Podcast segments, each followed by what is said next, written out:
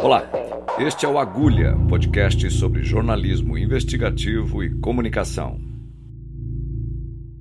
Olá, sou Eduardo Reina. Este é mais um episódio do Agulha. Hoje vamos conversar com o jornalista e escritor Vitor Nuzzi, cujo percurso profissional registra passagens em diversos veículos, como o Diário Popular, Diário do Grande ABC, Agência Leia e Editora Abril. Atualmente é repórter da Rede Brasil Atual. Em 2015, lançou a biografia de um ícone da música brasileira, Geraldo Vandré, Uma Canção Interrompida. Neste episódio, Vitor Nuzzi falará sobre a conduta ética nas reportagens investigativas. Saber como e quando ouvir o outro lado da história, dar o direito de resposta, respeitar a fonte. Também contará sobre procedimentos adotados na apuração da biografia de Vandré, como foram os contatos com o compositor e como foi transpor para as páginas da biografia toda a emoção e os fatos apurados. Nuzi, muito obrigado por estar aqui com a gente do Agulha. Oi, Eduardo Reina, bom, bom dia, boa tarde, boa noite, tudo bem? É um prazer, eu que agradeço o convite para conversar com você aqui na Agulha e vamos falar aqui um pouco né, sobre o jornalismo, né, que a gente gosta tanto, né, e está aí nessa, nesse barco há tantos anos, e um pouco também sobre a biografia né, do nosso grande Geraldo Vandré, entre outras. Isso. Nuzi, você tem uma carreira de repórter praticamente toda baseada no setor de economia, principalmente a área sindical. Mas para a reportagem atual de economia, nos jornais, nas TVs, nas rádios, o setor sindical não existe mais. Isso daí é um caminho sem volta? Ou você acredita que o jornalismo brasileiro vai retornar vai voltar a cobrir as fábricas, as centrais sindicais, os operários. Então, Reina, é como você falou, não existe mais. Eu, eu acho que o, jornalismo é o mundo do trabalho também, né? Eles se confundem. Antes até de eu começar na redação, eu trabalhei é, para ver como é curioso, né? Como as coisas vão mudando.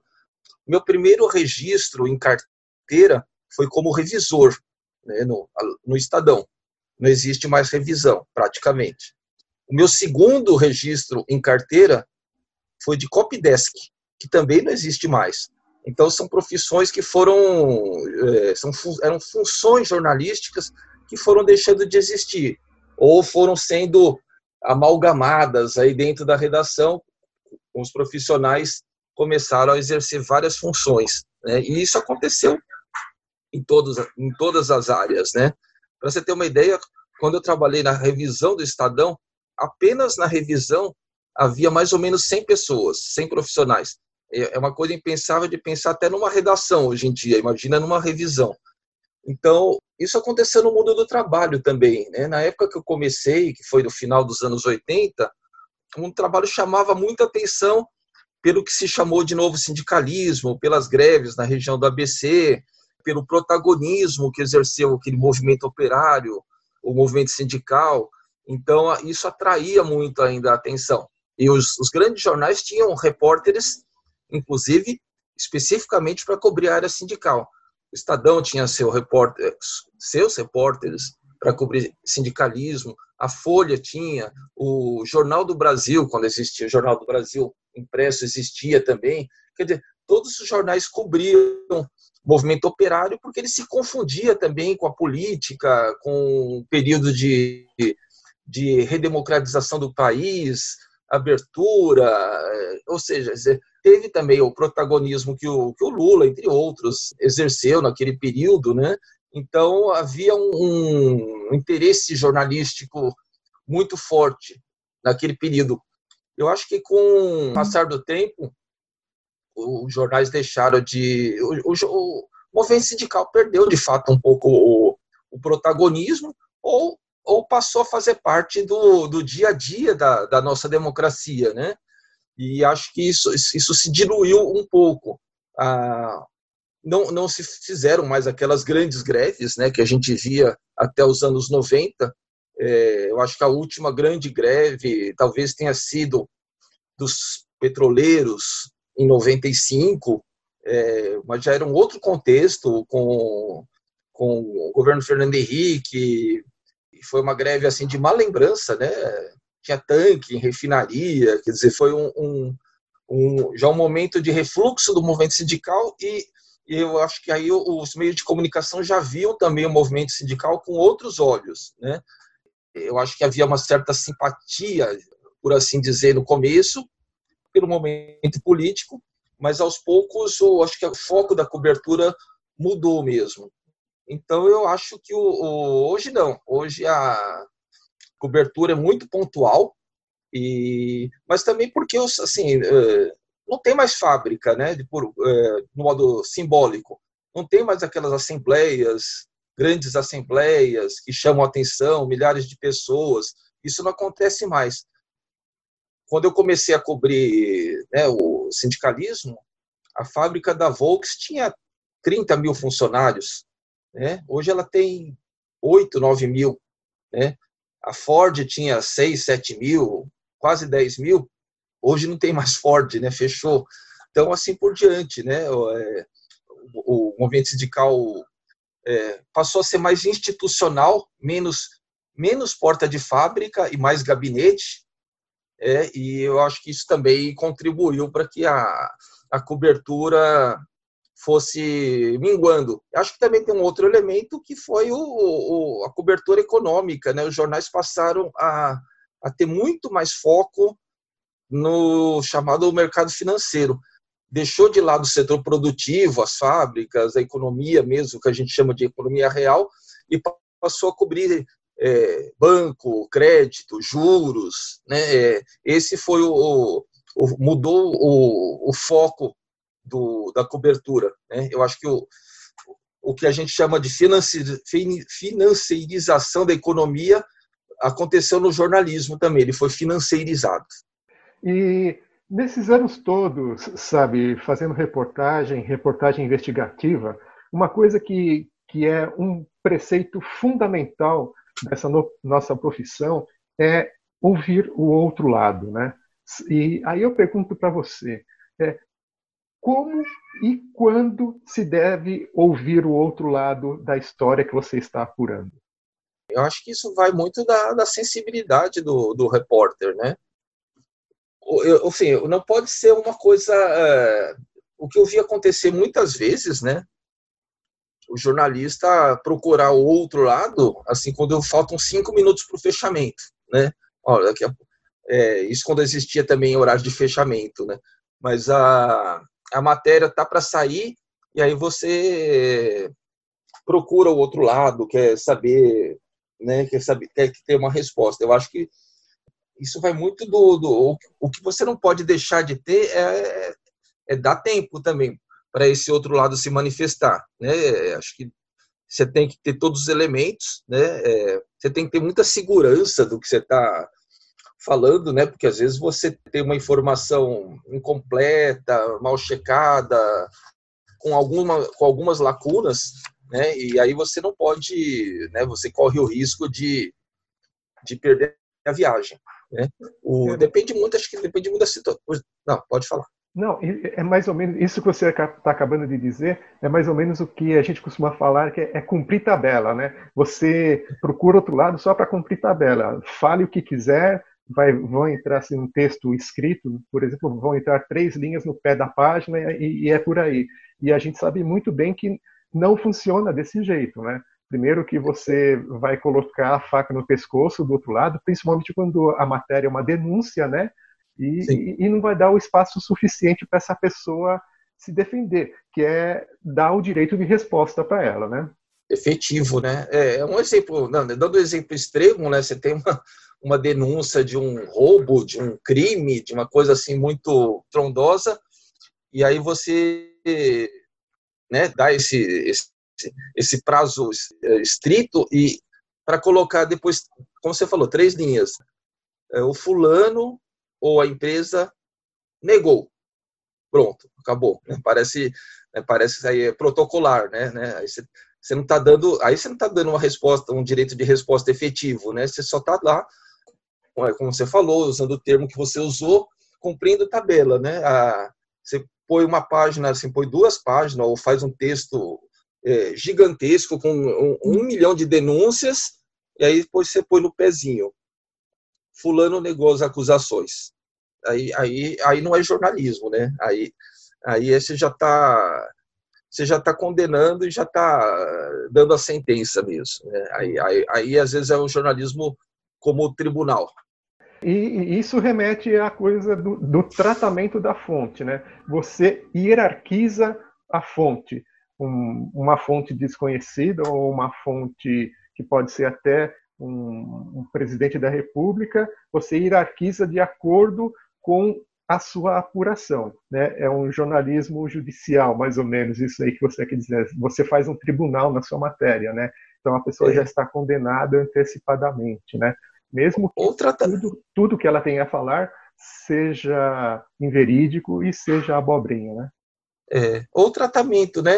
Eu estava vendo a fala, a fala do Mário Magalhães aí no Agulha, né, sobre o que ele fala também do, do medo do jornalista às vezes, né? Medo da autoridade, medo do poder, no sentido amplo, né?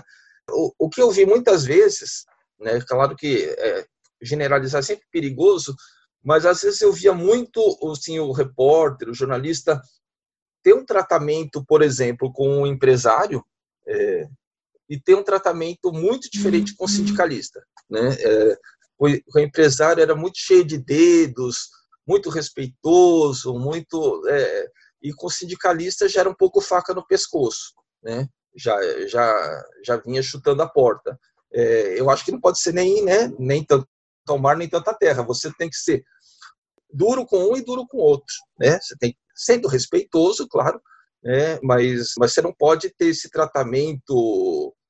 O que acontece também é que às vezes o jornalista não se vê como trabalhador, né? Ele acho que faz parte é, como um, um operário, como um funcionário, né? Mas ele é, né? Acho que ele não pode esquecer disso. É uma questão de ética profissional.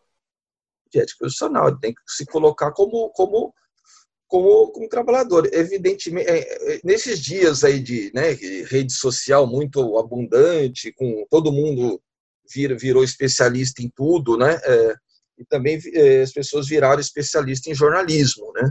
Uhum. E aí você vê lá os comentários nas redes sociais dizendo que o, que o jornal é parcial, é tendencioso.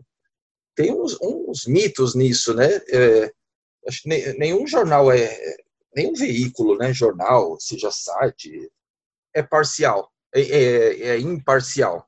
Qualquer jornal tem tem lado, né? Evidentemente, você não pode perder a objetividade no, no, no, na forma de fazer o jornalismo, na forma de apurar, né, de fazer a sua pauta, de fazer a, a sua matéria. Mas todo mundo sabe que eh, jornais emissoras, rádio, tudo mais, são empresas e como tal elas defendem seus seus interesses, né? Então existe esse mito, né, da, da, da imparcialidade jornalística. Eu acho que isso é uma coisa que que não existe. O, o jornalista não tem opinião, né? Todo jornalista tem opinião, opinião política, inclusive, né? O que ele não pode, em nome dessa opinião política, é tentar fazer com que a, a, dirigir né, a, a matéria para o seu, pro seu ponto de vista. Né? Então, Acho que ela então não pode perder a objetividade nisso. Pegando o gancho nessa sua resposta, a pergunta é: então, como fazer uma abordagem transparente? É, eu acho que a resposta está na sua pergunta. Acho que tem que ser transparente. Né? Você tem que fazer a pergunta direta né? e, e cobrar efetivamente do, né, seja o poder público, seja o líder empresarial, seja o líder sindical, você tem que, né, acho que você não pode ficar contornando muito, né? Você tem que, você tem que ter uma, tem que fazer perguntas objetivas e tem que ser claro quando você vai procurar alguém do que que você está tratando, né? Porque às vezes também o jornalista não fala claro, né, sobre qual é o tema da, da reportagem, qual é o tema da, da matéria, qual é o foco, né? Eu acho que o jornalista para cobrar transparência tem que ser transparente também, né? E hoje mesmo a gente estava conversando sobre um episódio que aconteceu nesses dias com esse advogado que abrigava lá um, um, um cidadão é, num sítio e, e teve gente e teve uma repórter que foi sarcástica com ele, né? Porque ele ah, não, não falava coisa com coisa e aí ele, ela perguntou se, o, se, a, se essa pessoa que estava escondida num certo sítio entrou lá pulando o muro, foi de, de, eh, de paraquedas, né? É, teve muita gente que achou ruim a forma de abordagem. Eu achei perfeita, porque o, o jornalismo, o jornalismo tem, também tem seus, tem seus limites, né? Você não pode deixar de ser respeitoso, né? Você não pode xingar a pessoa, né? Não, não vai poder, né? Você não vai poder é, é, dar um tapa nela para ela te responder, mas é, tem limite também. Ela usou uma ironia que eu acho que nesse caso foi bastante eficaz. Eu acho que o jornalista tem que ser é, claro, preciso, transparente naquilo que ele está procurando, sem deixar de perder o, o respeito com o entrevistado. Você está ouvindo Agulha, podcast sobre jornalismo investigativo e comunicação. É, você deu um bom exemplo, né? essa coisa aconteceu agora recentemente, né, com uma jornalista de uma grande emissora de televisão envolvendo um escândalo com a presidência da República e seus filhos. Aí eu queria pegar tudo isso que a gente conversou até agora e, e transpor um pouco para uma pesquisa, para uma apuração investigativa que você desenvolveu durante muitos anos, que foi uma pesquisa sobre a, a vida de Geraldo Vandré, um compositor muito recluso, é, um bocado arredio à imprensa. Aí eu queria que você contasse um pouco como foram esses procedimentos de abordagem, de levantamento de dados, de checagem dos dados que você adotou e pôs em prática e resultou na biografia do Geraldo Vandré. É, então, Geraldo Vandré, antes da, da, né, da, da, biografia em si, já era, um, já era um assunto de interesse pessoal mesmo, né, desde, desde minha época de faculdade. Né, me chamava muito a atenção né, quando eu descobri a existência do Vandré. Eu gostava de música em geral, mas o Vandré me chamava a atenção particularmente porque era justamente porque ele é um cara sumido, um recluso, como você falou ninguém sabia do Vandré, né? Tinha os discos dele aí para quem quisesse ouvir, mas né, era como se ele tivesse morrido, porque ninguém ouvia falar do Vandré e eu me perguntava, né? Por que que onde, onde está Geraldo Vandré, né? Isso me fez procurar por ele na época da faculdade. Eu fiz contato, cheguei na casa dele algumas vezes. É, não tinha nenhum interesse em especial, eu só queria conhecer ele, saber quem ele era e por que ele tinha desaparecido. Aí a biografia não tinha nascido ainda. A biografia vem e, e nesse período, por, ainda por curiosidade, eu comecei a fazer muita pesquisa nos arquivos de jornais, né? É, numa época, inclusive, que os jornais não cobravam por isso. Né? Eu, eu fui muito todos os jornais, nos, nos mexer naquelas pastas, nos livros, e tem, hoje eu tenho aqui pastas e pastas de coisas do Geraldo Vandré daquela época, dos anos 80, anos 90. Pesquisei muito sobre isso, principalmente era uma época também que não existia internet, né?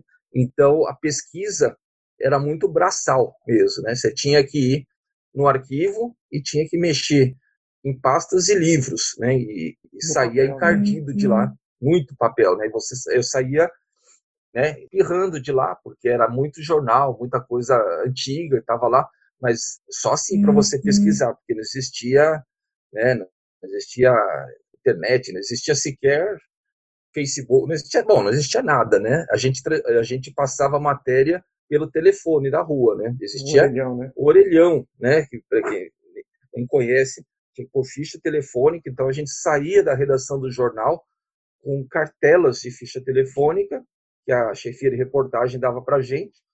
E aí, quando você antes você ligava da rua, punha as fichinhas e ficava passando matéria de lá. Era assim que funcionava. E tinha não tinha computador também, era máquina de escrever, enfim, era, era muito manual o, o processo tanto de execução como de pesquisa.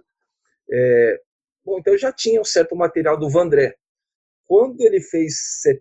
O Vandré vai fazer 85 anos, ou seja, 15 anos atrás, quando ele fez 70 anos, eu escrevi um artigo sobre ele para um site de cultura e tive, assim, uhum.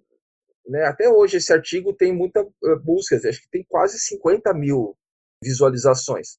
Eu fiquei muito impressionado porque eu achei que ninguém mais desse bola para o Vandré ou ninguém mais conhecesse o Vandré e muita gente ainda procurava, ficava curioso com ele. E eu, como esse, né, a gente sempre ouviu falar que o, o Brasil é um país sem memória, e eu acho que é mesmo, o, eu imaginei que o Vandré, em algum momento, iria morrer e, e ia passar em branco, porque a, a imagem que as pessoas têm do Vandré é de um, era, né, pelo menos, de um cantor de protesto, entre aspas, que tinha sido torturado e ficou louco.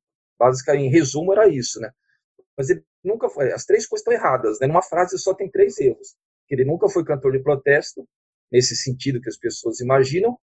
Ele nunca foi torturado, fisicamente, pelo menos, e não ficou louco. Eles sempre vão, tudo bem. Então, tudo bem, vamos combinar que o Vandré era, sempre foi, vamos dizer assim, um pouco excêntrico. Mas isso não é, não, não é uma coisa posterior. Mesmo na época em que ele era famoso, estava participando dos festivais, tinha programa na TV Record, dizem inclusive que ele ganhava mais que o Roberto Carlos. Então, assim, mesmo naquela época, ele já tinha, ele já colecionava encrenca, né? Ele brigou com Caetano Veloso, ele brigou com Alberto Helena Júnior, né? Brigou de trocar soco no caso do Alberto Helena Júnior, por causa de, de, divergência, ou seja, ele sempre tinha encrenca, né? Ele nunca foi uma pessoa fácil, né? De temperamento fácil, mas não era louco, né? Não era e não ficou louco. Então, indo para a biografia, quando eu resolvi escrever, de fato, né? E ele foi a primeira pessoa que eu procurei, que também não era uma, uma missão muito fácil, porque ele não, não, responde, assim, né? Eu, eu procurei primeiro escrever, né? Cartinhas, é, na época da carta ainda, porque ele não tinha e-mail e, e não atendia o celular. Né? Então, uhum escrevi várias vezes, tal, não, não tive resposta, até que um dia uhum. finalmente ele atendeu o celular e perguntou quem estava falando. Acho que reconheceu, porque a primeira frase que ele me disse foi assim, abre aspas, eu não tenho interesse nas coisas que você anda fazendo, ponto. Eu não tenho interesse e não tenho tempo, ponto. Se eu quisesse uma biografia, eu mesmo escreveria, ponto. Foi isso que ele me disse. Né? Então, no melhor estilo Vandré. Né? Foi seco, né? não foi mal educado, mas foi seco. Né? Falou para esquecer, esquece, Geraldo Vandré, esquece. Né? Hum. Bom, enfim, foi, foi, foi assim, mas né, se dependesse dele, realmente já, jamais sa sairia essa biografia. E há, de fato, uma discussão, né? porque a posição do Vandré, nesse sentido, é muito parecida com a do Roberto Carlos. Uhum. É, e, né, acho que todo mundo sabe que a, a história da biografia do Roberto Carlos foi emblemática, né? E inclusive me atrapalhou muito no processo de, de apuração, porque teve gente que não queria falar por causa do Roberto Carlos, né? Roberto Carlos não só proibiu, né, a, a biografia, né, fez um acordo com a editora e proibiu a biografia, como abriu um processo criminal, né? Não foi, foi teve um processo civil em um processo criminal. Ou seja, o Paulo César Araújo tinha feito um belo livro, poderia ter sido preso por causa disso, né? E o, o pensamento do Vandré nesse sentido é muito parecido. Ele acha que só ele tem direito de contar a própria história. E, aliás, assim, eu tive pessoas conhecidas minhas que também achavam isso, né, quando eu falei que estava escrevendo. Então, é, tem um dilema nesse sentido. E eu escrevi é, exatamente nesse período, né? Quando tinha a biografia do Roberto Carlos foi retirada da, das livrarias, né? É, o que tinha na livraria foi retirado, foi dado para o Roberto Carlos, né? E ninguém sabe o que aconteceu com esses livros. Tem gente que acha que queimou, que foi queimado, mas enfim, ninguém sabe o que aconteceu. E o e aí, inclusive, eu lembro de, de gente, assim, eu, na época eu procurei muito, tanta gente. Uma das pessoas que eu procurei, pra, na época que eu estava fazendo a, a, biografia, foi o Gil, Gilberto Gil, que era ministro da Cultura. Né? E eu lembro que a, quando eu falei com a assessora dele, ela, a primeira pergunta que ela me fez, a sua biografia é autorizada? Eu falei, não, pelo contrário, né? ela é quase desautorizada. Né? Então, ela, então ela, ela me disse assim, então não vamos perder nosso tempo. O seu tempo, o meu e o do ministro. Né? Porque o, o Gil já tinha dado uma entrevista para a Folha de São Paulo defendendo o Roberto Carlos, nesse, nesse sentido, ou seja, defendendo a proibição do livro. Então, obviamente, ele não ia me dar uma entrevista para uma biografia não autorizada, né? Então, é, então, isso aconteceu várias vezes. Eu cheguei a brigar com o Walter Franco, né, o saudoso Walter Franco, porque ele achava que eu devia obedecer o Vandré, eu devia considerar o que o Vandré tinha falado né, sobre isso. Porque eu falava para as pessoas que a biografia não era autorizada, né? É, nunca escondi isso. Então a maioria não achava, não dava importância, mas alguns se incomodaram, como, como né, no caso do Gil, o caso do Walter Franco, o Renato Teixeira também. Então algumas pessoas não quiseram falar por causa disso. Então o que, que eu fiz? Já que o, o biografado não quer colaborar formalmente. É, aí foi muita pesquisa, né? Eu falei com mais ou menos 100 pessoas, né, durante sete, oito anos por aí. E é uma corrida contra o tempo, né? Recentemente eu estava olhando a lista de entrevistados dessas 100 pessoas, mais ou menos 15, não sei de cabeça, mais ou menos 15 morreram, né? Então você vê que é, você vai é, perdendo, né, a, a, as pessoas que podem te contar as histórias, né? Eu, eu me baseei nesse livro muito no, né, no, no, no nos depoimentos. Eu falei com com ex-mulher, com amigos, com colega de música, é, com gente que abrigou ele no exílio. Assim, assim como eu não tinha o personagem principal, eu procurei cercar o, né, ao máximo possível né, para ter uma história. Né? E às vezes você não consegue é, fechar tudo. Né? Por exemplo, quando o Vandré saiu do Brasil, em 69, tem pelo menos duas versões diferentes. E aí como é que você vai fazer? Você não, qual que é a certa? Né? Foi desse lado, foi daquele lado? Não tem muito, né? Aí não tem muito como fazer. É, o que, que eu fiz nesse caso? Eu coloquei as duas versões, né? Que acho que é, tem essa e tem aquela, né? É, porque é, talvez se você ouvisse o Vandré, é, ele te daria uma terceira versão. Né? Às vezes eu vejo entrevista do Vandré ele, e, e às vezes ele fala umas coisas que, por exemplo, o Vandré fala que voltou para o Brasil depois do golpe do Chile, em setembro de 73. Mas não, ele voltou em julho, ele voltou antes do golpe. Né? Uhum. Mas ele costuma falar em entrevista, voltei depois. Né? Uhum. É. O, o, é, então, toda essa é história, toda, desculpa, mas toda essa história que você está contando mostra exatamente uma postura ética do jornalista, mostra realmente é, a necessidade da abordagem transparente, que a gente foi mais ou menos no meio dessa nossa conversa toda, né? E mesmo que toda a ética e toda a abordagem transparente do repórter durante uma apuração é, crie obstáculos, ele tem que ter meios de transpor esse obstáculo e você acabou de falar também como que deve ser. Se você não sabe se é a versão A ou versão B, você publica a versão A e a versão B.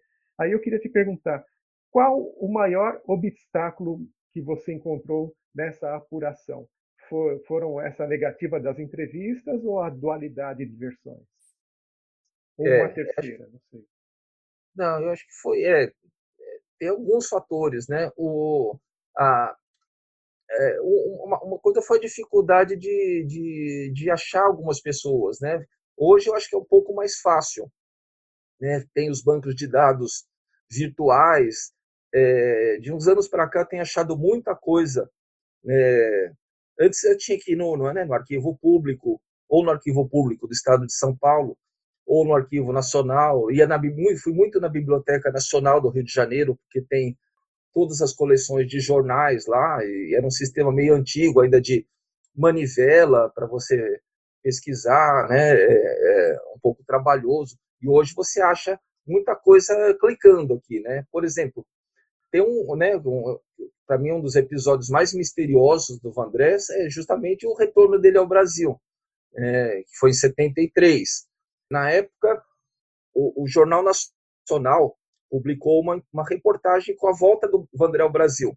Essa reportagem foi ao ar em agosto de 1973. Só que ele tinha voltado em julho. E ué, daí, mas como assim, né? E aí a, a, a reportagem do Jornal Nacional botou o Vandré, é, botou, a reportagem não, mas o Vandré aparece na porta do avião e a reportagem fala assim: o André acaba de voltar, acaba de desembarcar, mas ele já estava aqui fazia um mês, né? E, então essa para mim foi a história mais misteriosa. Aí eu descobri aí é aquela coisa do, dos contatos, né? A gente vai conhecendo as pessoas. Aí eu descobri um, um, um cineasta que tinha entrevistado uma outra pessoa que conhecia uma outra pessoa que, que fez essa, essa filmagem do Vandré chegando, entre aspas, no, no aeroporto do Galeão, no Rio de Janeiro. Né? E o, o cara tinha sido contratado para supostamente para fazer uma outra reportagem. Quando ele chegou no aeroporto, ele foi abordado por policiais que levaram ele numa salinha e botaram ele lá, assim, e aí trouxeram o Vandré e botaram ele lá. Aí ele teve que filmar o Vandré ali. O, o que, que tinha acontecido, para resumir essa história? O Vandré chegou um mês antes, assim que ele chegou, ele foi levado para depor na polícia, no mesmo dia, né? e a condição para ele permanecer no Brasil, entre outras, né, além de ficar quieto, foi dar uma, uma entrevista, entre aspas, para o Jornal Nacional, dizendo que ele tinha voltado ao Brasil naquele momento, que ele só queria fazer canções de paz, de amor, que ele tinha sido usado politicamente, né? o que naquela época se falava em retratação. Né? Foi uma retratação forçada. Tal, né? E a Globo se prestou um pouco a isso. Né? É, tinha um, uma pessoa dentro da Globo que era meio o contato da emissora com, com o governo, com os militares, e ela participou, essa pessoa participou dessa entrevista fajuta no Jornal Nacional. Infelizmente, não consegui falar porque ela tinha morrido. É, na época, eu tentei falar muito, procurei muito Armando Nogueira, que era o diretor de jornalismo, só que ele já estava doente e morreu pouco tempo depois. Então, mas deu para montar, é, gra graças a uma reportagem no Jornal da Tarde, uma boa alma do Jornal da Tarde assistiu ao Jornal Nacional e transcreveu no dia, no dia seguinte, no Jornal da Tarde, é, a matéria inteirinha do Jornal Nacional. Aliás, a gente só tem isso graças a, essa transcrição, porque hum. eu procurei a Globo eh, centenas de vezes, falei com a Maria Alice, falei com, né, falei com o Luiz Erlanger, que era da, da, da direção do jornalismo, falei com meio mundo é, atrás desse, desse vídeo do Jornal Nacional de 73. Eles garantem que não existe, garantem. Uhum. Assim como garantem que não existe a imagem do Vandré no Festival de 68 cantando Caminhando. Que é uma coisa curiosa, porque tem a imagem lá do tem, o, tem a Sinara e a Cibele cantando Sabiá, tem o Chico, tem o Tom Jobim, tem não sei quem, mas não tem o Vandré. Né? É, assim como no Festival de 67, tem todo mundo, tem até o documentário Uma Noite em 67, que né, e os diretores falaram isso, que eles acharam todas, todas as músicas, menos a do Vandré. Então uhum. teve um processo ali de, de invisibilização também, né? O Vandré sumiu né, do mapa durante um tempo. Eu acho que essa foi a maior dificuldade é, no período, porque teve no período assim de 64, quando o Vandré lança o primeiro disco dele, até 68, que é o auge lá do caminhando e tal, você encontra muita coisa do Vandré no, no, nos jornais, tal, na, em vídeo até. De 69, quando ele sai escondido do Brasil, até 73, quando ele volta quase escondido também, é como se o Vandré não existisse. Né? É, a, inclusive, quando o Vandré voltou, foi proibida a divulgação de que ele tinha voltado. Né? O, o, Fora a retratação no, dia, no Jornal Nacional.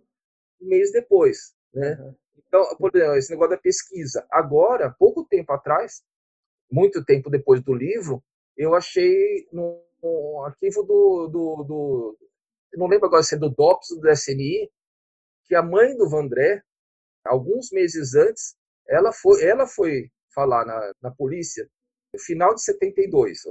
Ele voltou em 73. A mãe do Vandré foi à polícia e disse que o filho estava doente lá no Chile e que eles iam visitar ela e o pai, né? Iam visitá-lo no Chile. Então tem um depoimento enorme da mãe do Vandré na polícia, que era uma coisa que seria sensacional se eu tivesse descoberto antes, mas não tinha, não estava disponível. E agora, há pouco tempo também, apareceu o depoimento do Vandré no dia que ele voltou ao Brasil, em, julho de 73, não, em agosto de 73. Depoimento para quem? Para a polícia? Para a polícia também, porque assim que ele foi, ele chegou, ele já foi levado para depor. Né? O que eu pude descobrir na época, é, por alguns depoimentos, é que essas coisas curiosas, né? A mãe do Vandré era espírita, numa, num, num centro espírita ela descobriu um general já da reserva, que também era espírita, e, e ela estava sofrendo muito, porque o, filho estava fora do Brasil, meio doente e tal, e, e o, esse militar ficou muito né, sensibilizado com o sofrimento dela e, come, e começou a ajudar nas gestões para trazer o Vandré de volta. Então, quando o Vandré desembarcou, esse, esse general estava lá, né, para evitar que ele fosse preso. Então, isso eu consegui. Eu falei com, a, com os filhos do general, porque ele já tinha morrido, e eles confirmaram toda a história, deram alguns detalhes. Né? Então, é, isso ainda foi do tempo que a gente falava que né, o jornalismo você tem que gastar a sola do sapato e a ponta do dedo, né? A sola do sapato para andar muito e a ponta do dedo para telefonar. Eu consegui achar os filhos do general, eles confirmaram a história toda, né? Seria perfeito se eu tivesse quem sabe numa segunda edição eu possa pôr esse depoimento do Vandré, mas para compensar um pouco essa perda, né, eu fiz uma matéria, publiquei no site, né, no site que eu trabalho, contando os detalhes desse retorno do Vandré, esse obscuro retorno do Vandré ao Brasil. E aí, só para completar, teve um, um, outro fator em relação às biografias. Quando eu estava nesse processo ainda de apuração, ocorreu o julgamento de uma ação no Supremo Tribunal Federal, que é uma ação movida pela Associação dos Editores de Livros, questionando os artigos do Código Penal que tratam a ideia. Porque a controvérsia sobre as biografias é essa, né? A Constituição, por um lado, garante a, o direito à liberdade de expressão, mas tem artigo, dois artigos no Código Civil, 20 e 21, que restringem esse direito, falam que precisa de autorização, fala que salvo autorizadas as biografias são são permitidas sal, é, deixa salvo, é, salvo se autorizadas é mais ou menos isso né? A divulgação de escritos publicação é, poderão ser proibidas né? Então e era uma controvérsia porque muita gente entende eu também um artigo do Código Penal não pode se sobre, sobrepor à Constituição, que fala no, na liberdade de expressão. E o, o, e o Supremo acabou liberando, né? Deu, é, foi, inclusive, na época, em 2015, foi uma decisão unânime né, contra a proibição prévia. Né? Evidentemente, você, é, você pode responder na justiça se publicar alguma mentira, né, se você, por danos morais, tal, mas previamente você não pode ser proibido de publicar alguma coisa. Então, a mesma coisa que havia me atrapalhado muito no processo de apuração, acabou me ajudando depois, porque aí as editoras, antes eu tinha que quase que implorar para né, falar com uma editora, aconteceu o contrário. Eu, cinco ou seis editoras me procuraram depois, logo depois do julgamento do, do Supremo, perguntando do livro né? E aí eu pude até escolher, né? Foi um luxo, né?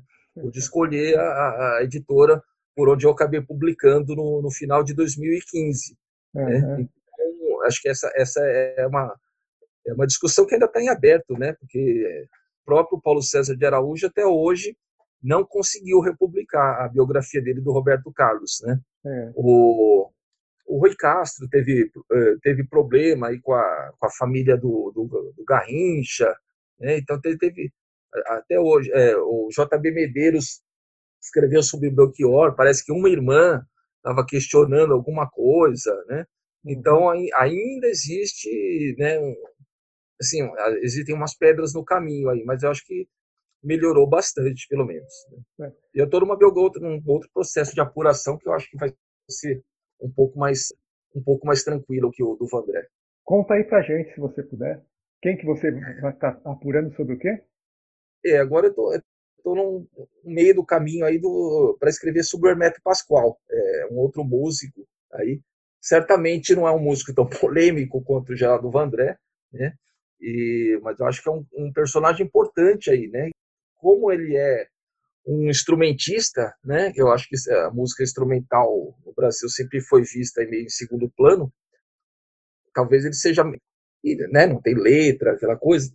Eu acho que talvez seja menos conhecido, mas eu acho que o, o Hermeto tem uma importância que, aliás, dia 22 de junho, ele fez 84 anos. Ele também está aí na quase a mesma idade do Vandré. O Vandré vai fazer 85 em setembro.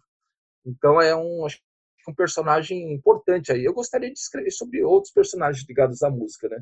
O Belchior já foi. de quando lança? De quando conclui Não, trabalho? É, é porque, como está tudo muito parado, né, na economia e tudo, eu acho que é uma coisa mais para o ano que vem. Mas já está bem adiantado. Eu diria que eu estou assim na, na metade do, do, do, do, processo de apuração. Já falei com várias pessoas, inclusive com o próprio Hermeto, né? Felizmente, diferente do, né? Diferente do Van Nossa, muito diferente, não só, né? Fiquei lá, fui na casa dele, fiquei umas duas horas conversando e né, já já ajudou um bocado, né? Falei com vários dos filhos dele, porque ele tem seis filhos, falei com quatro dos seis filhos. Então é um, assim, o trabalho é o mesmo, né? O trabalho é o mesmo, porque aí você tem que o que muda são as histórias, né? Por exemplo, tem um ele sempre fala de uma, uma, uma, frase que o Miles Davis teria dito a respeito dele, Hermeto, que, o, que ele era o crazy albino, né, o albino louco. Então eu estou tentando, eh, por exemplo, achar essa, essa, entrevista de todos os lados. Né? Dizem que ele deu essa entrevista para a Rádio France Internacional. Então eu estou procurando por eles lá, né? Preciso achar essa entrevista, né? Eu preciso ouvir o, né? A coisa da checagem, né? Eu não posso dizer que o Miles Davis falou isso, só porque o Hermeto falou, né? É, eu quero ouvir o Miles Davis falar isso, né?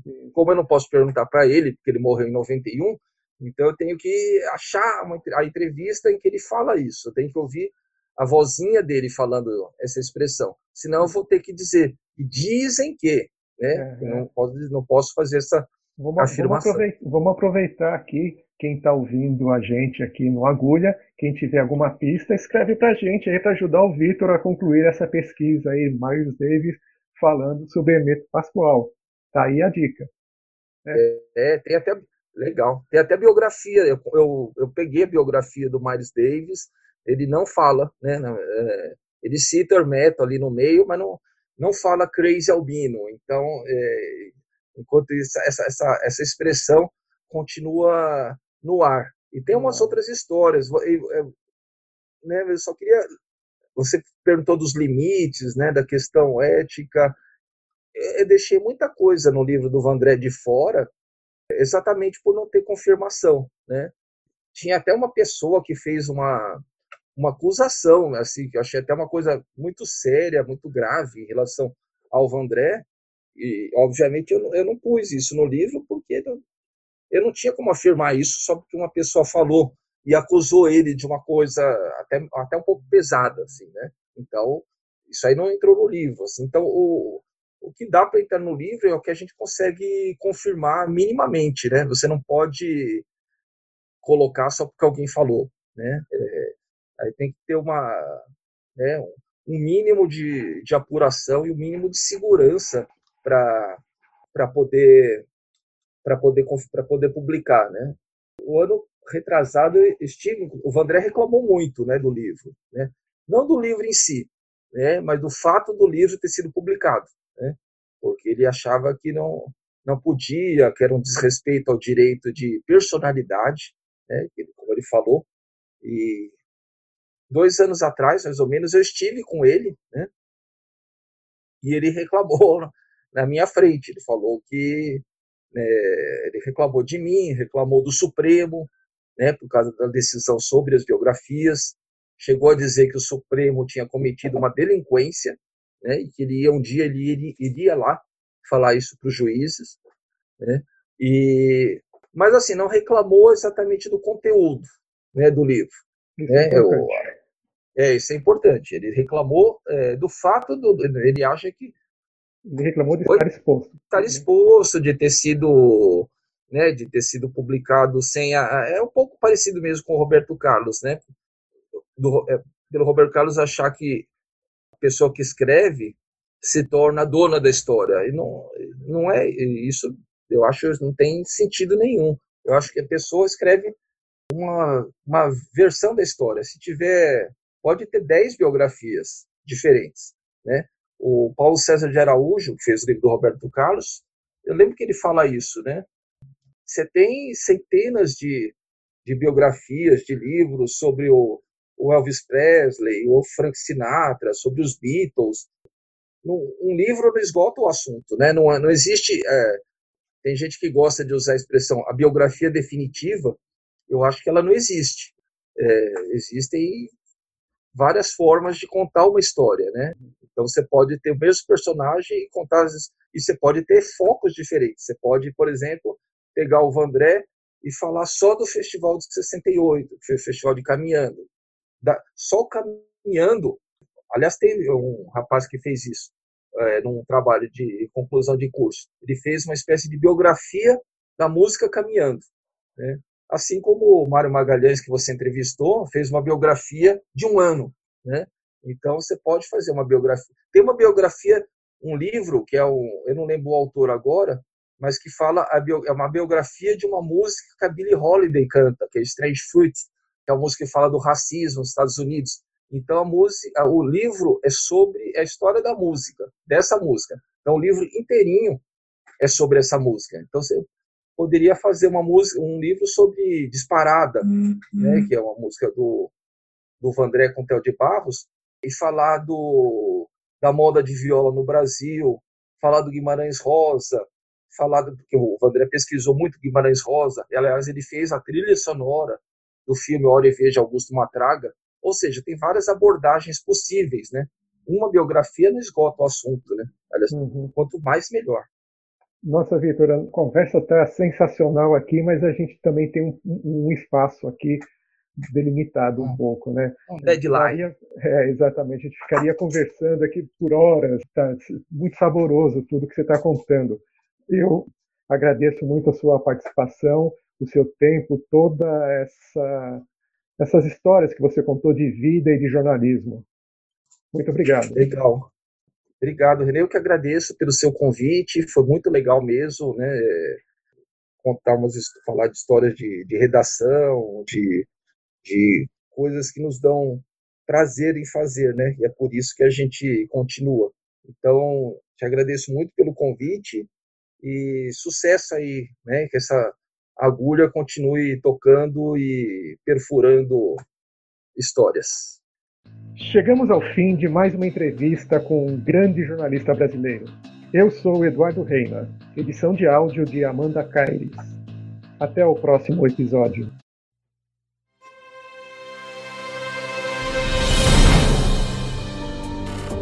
Você ouviu Agulha, podcast sobre jornalismo investigativo e comunicação. Até mais.